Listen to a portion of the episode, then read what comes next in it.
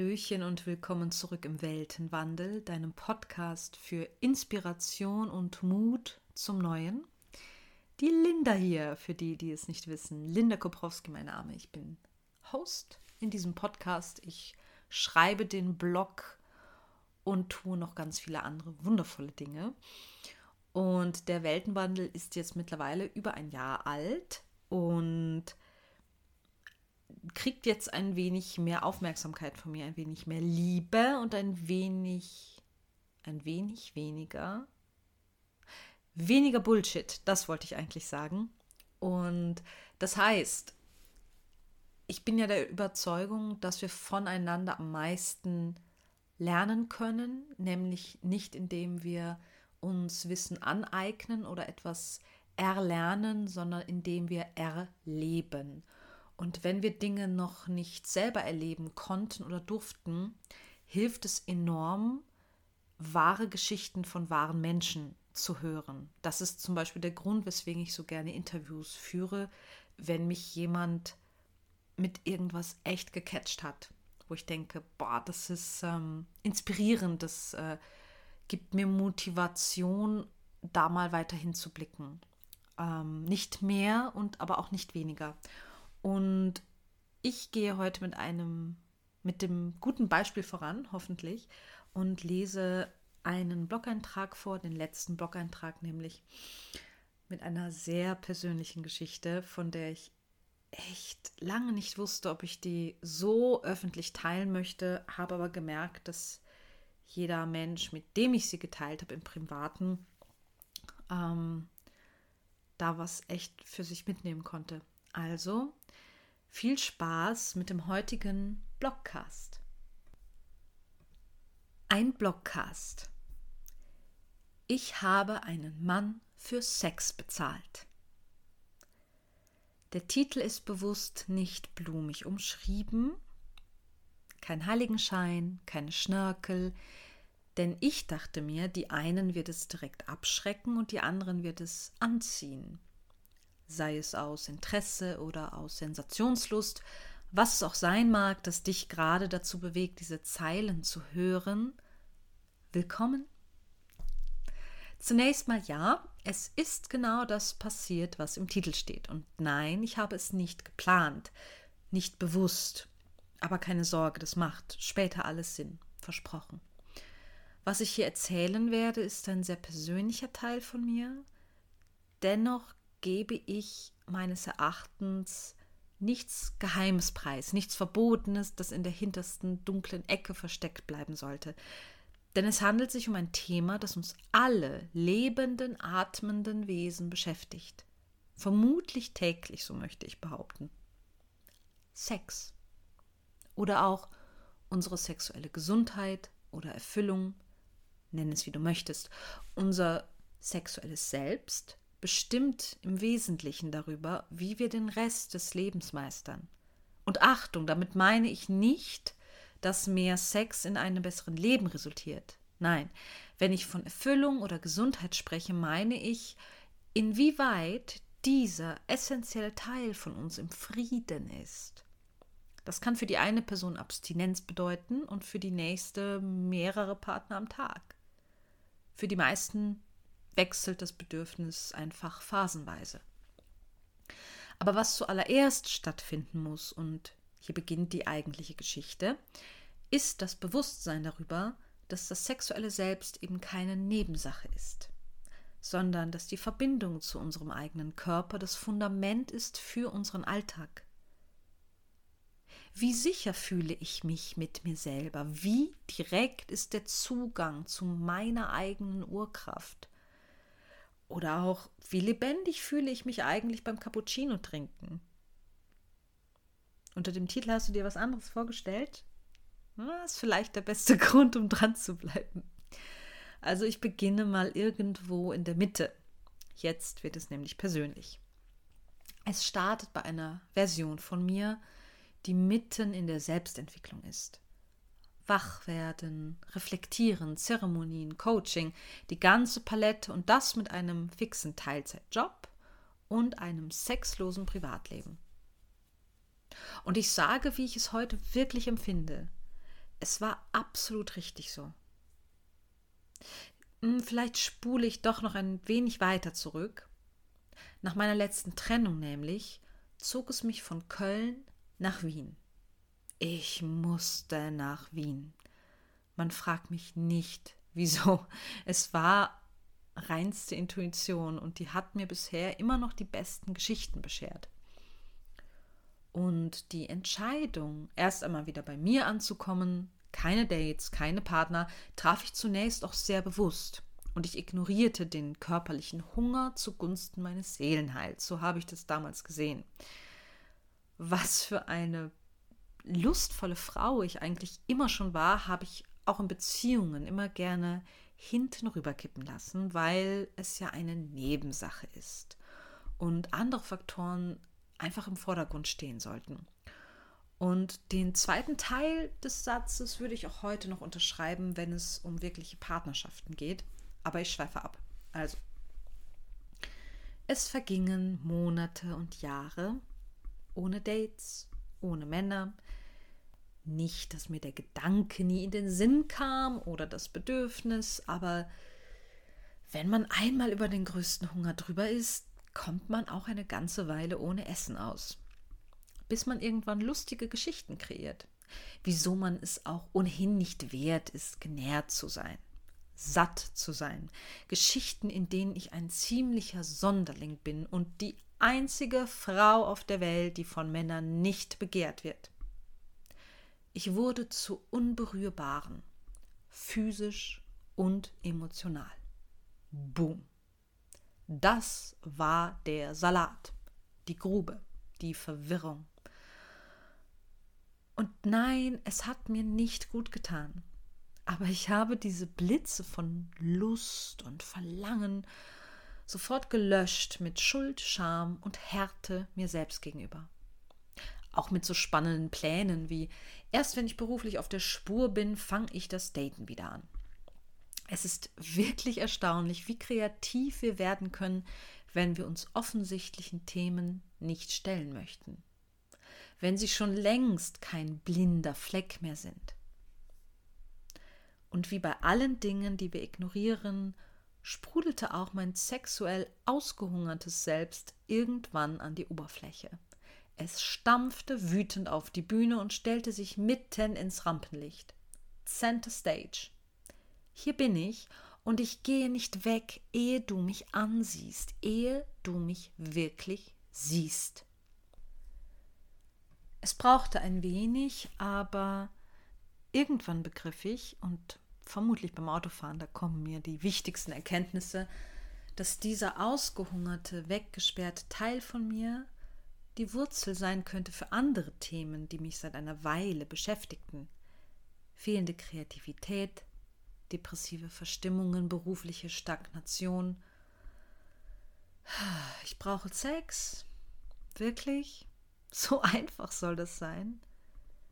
Mittlerweile war ich auf meiner Entwicklungsreise schon so weit, dass mir sehr wohl bewusst war, es geht um Berührung, Nähe, Hautkontakt, Stimulierung auf allen Ebenen.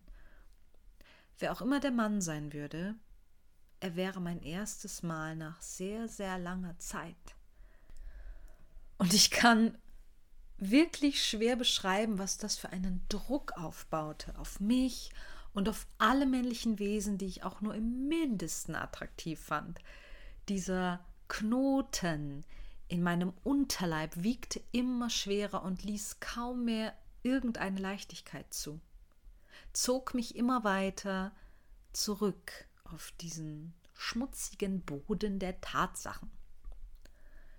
Wie verdammt nochmal kommt man jetzt also an Sex? Alle haben ihn doch, außer mir, richtig? Sie gehen in Bars, auf Dates und wenn es passt, dann machen sie sich eine schöne Nacht, ich fühlte mich wie der einsamste Mensch der Welt. Ausgeschlossen aus dem Club der Vögelnden.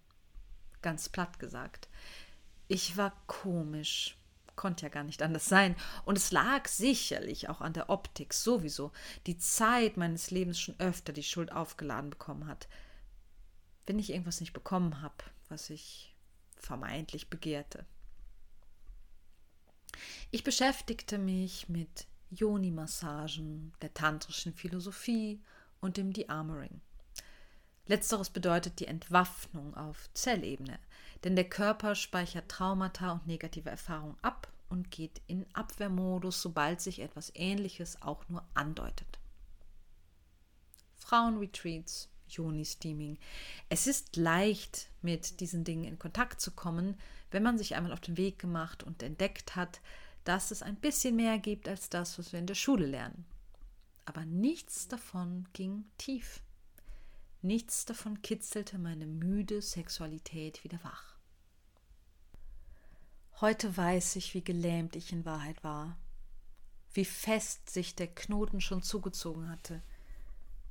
Ich wusste einfach nicht, wie ich mich bewegen sollte, und ich war schon an dem Punkt angekommen, dass ich mich von Körperlichkeit mit anderen Menschen einfach verabschieden sollte.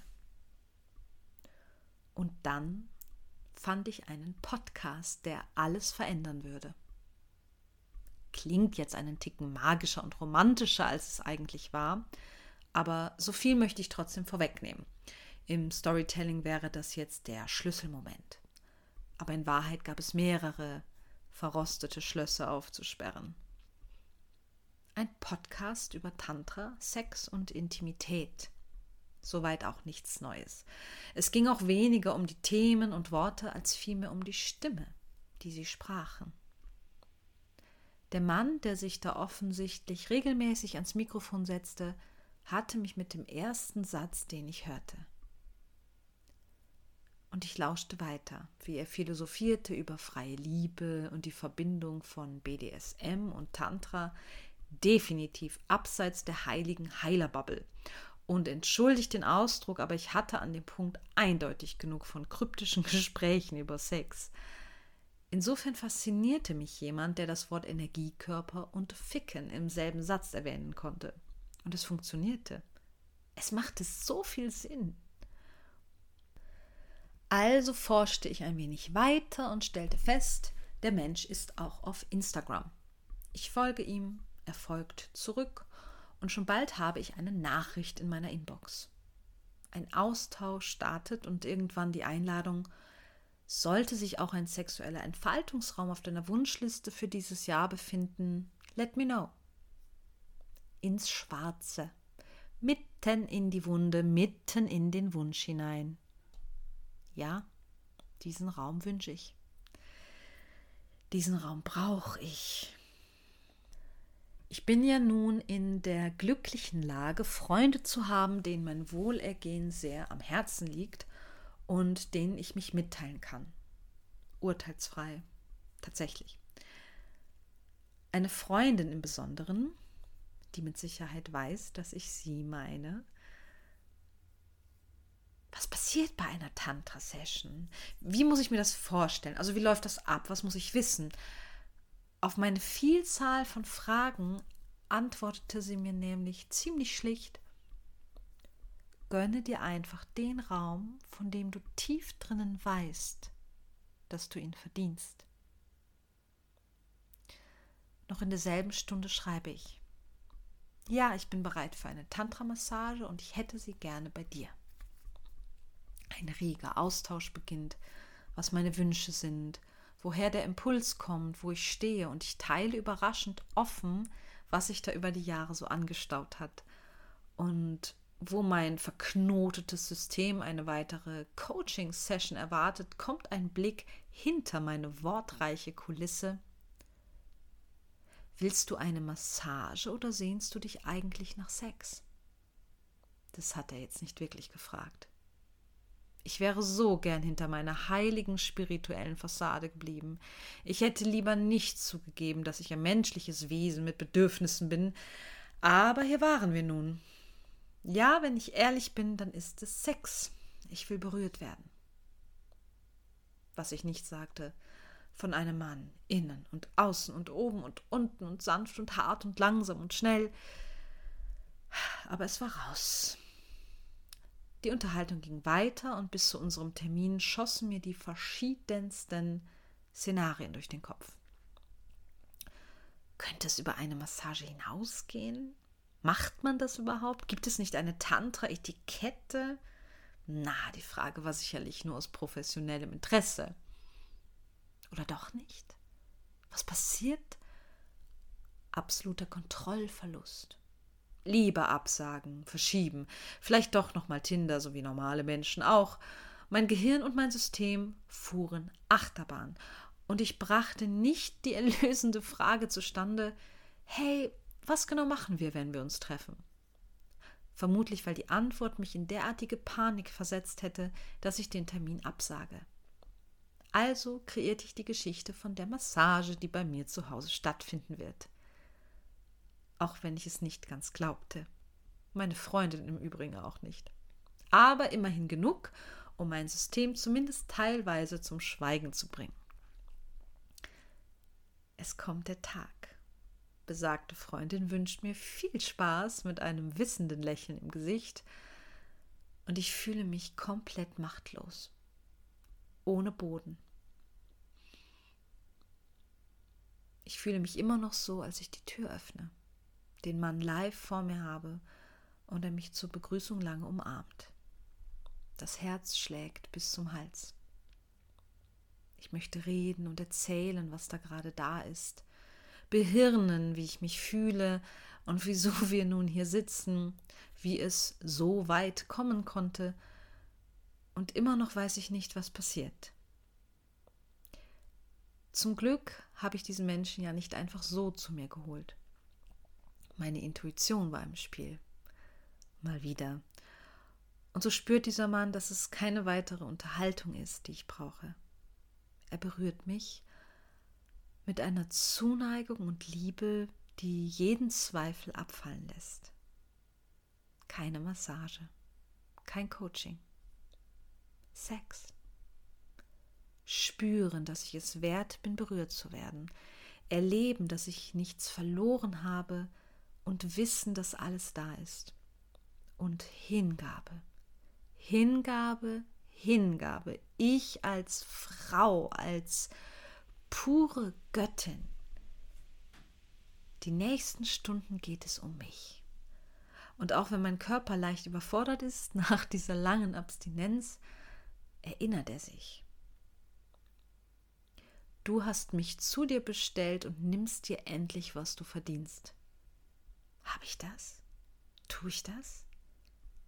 Oh wow, ja. Wann, wann hatte ich mir eingeredet, brav und unscheinbar zu sein? Es fällt alles ab, was ich nicht mehr brauche. Diese Mauern, diese Waffen lösen sich auf mit jeder Berührung, jedem Höhepunkt und sie fließen über in Ekstase. Als ich später da liege, werde ich in jeder Minute gehalten. Er weicht mir nicht von der Seite und lässt mir trotzdem meinen Prozess. Mein Lachen, meine Tränen, der geplatzte Knoten. Kein Einmischen, nur sein. Während mein Gehirn absolut keine Chance hat, irgendwas von dem soeben Erlebten zu verarbeiten. Ich hatte Sex und ich habe dafür bezahlt. Ich hatte Sex mit der Wirkung von 100 Therapiestunden, von zwei Ayahuasca-Zeremonien. Und ich habe den Mann dafür bezahlt. Dieses Erlebnis gehört die nächsten 24 Stunden mir alleine. Bevor allerdings der Verstand beginnt, mir einreden zu wollen, wie verwerflich das war, rufe ich wieder mal meine Freundin an. Ich hatte Sex, sage ich ihr, und ihre pure Freude am anderen Ende des Telefons holt mich wieder in meine eigene Realität zurück. Du bezahlst auch jeden Friseur, um dich danach besser zu fühlen. Ich bin so stolz auf dich, sagt sie mir später. Es muss wohl kaum erwähnt werden, was dieser Termin im Weiteren ausgelöst hat. Eine Flut an Kreativität, Ideen und Neugier meinem eigenen Körper gegenüber. Ich begriff, dass es nie um reine Lust ging, sondern um meine eigene Gesundheit auf allen Ebenen. Meine Sexualität so lange zu vernachlässigen, war nicht weniger fahrlässig, als ein abgesägtes Bein unbehandelt zu lassen. Ja, es geht schon irgendwie trotzdem, aber warum sollte es nicht leichter und angenehmer sein? heilsam, quietschfidel. Und wieso teile ich diese Geschichte eigentlich? Nicht, weil ich mich für besonders innovativ oder mutig halte. Im Gegenteil, ich habe vor ziemlich vielen Dingen Angst. Aber ich mache sie meistens trotzdem, wenn ich merke, es fühlt sich gut und richtig an. Ich weiß nicht, ob ein unverbindliches Tinder-Date mir diese Art von Durchbruch verschafft hätte. Vielleicht mit etwas Glück. Aber es hätte auch eine sehr enttäuschende Begegnung sein können und ich bezweifle, dass mein ausgehungertes sexuelles Selbst das gut verkraftet hätte. Es wäre wohl eher auf der Stelle zurück ins Schneckenhaus gekrochen. Ein Mann, der den Frauen dient mit jeder Faser seines Körpers und aus tiefstem Herzen heraus. Ein Mann, der einfach weiß, was er tut, der dir das Gefühl gibt, gerade aktuell die einzige Frau auf der Welt zu sein, die wichtig ist, deren Bedürfnisse wichtig sind. Ich wurde wieder lebendig gefickt. Ich könnte es einfacher und wahrer nicht ausdrücken.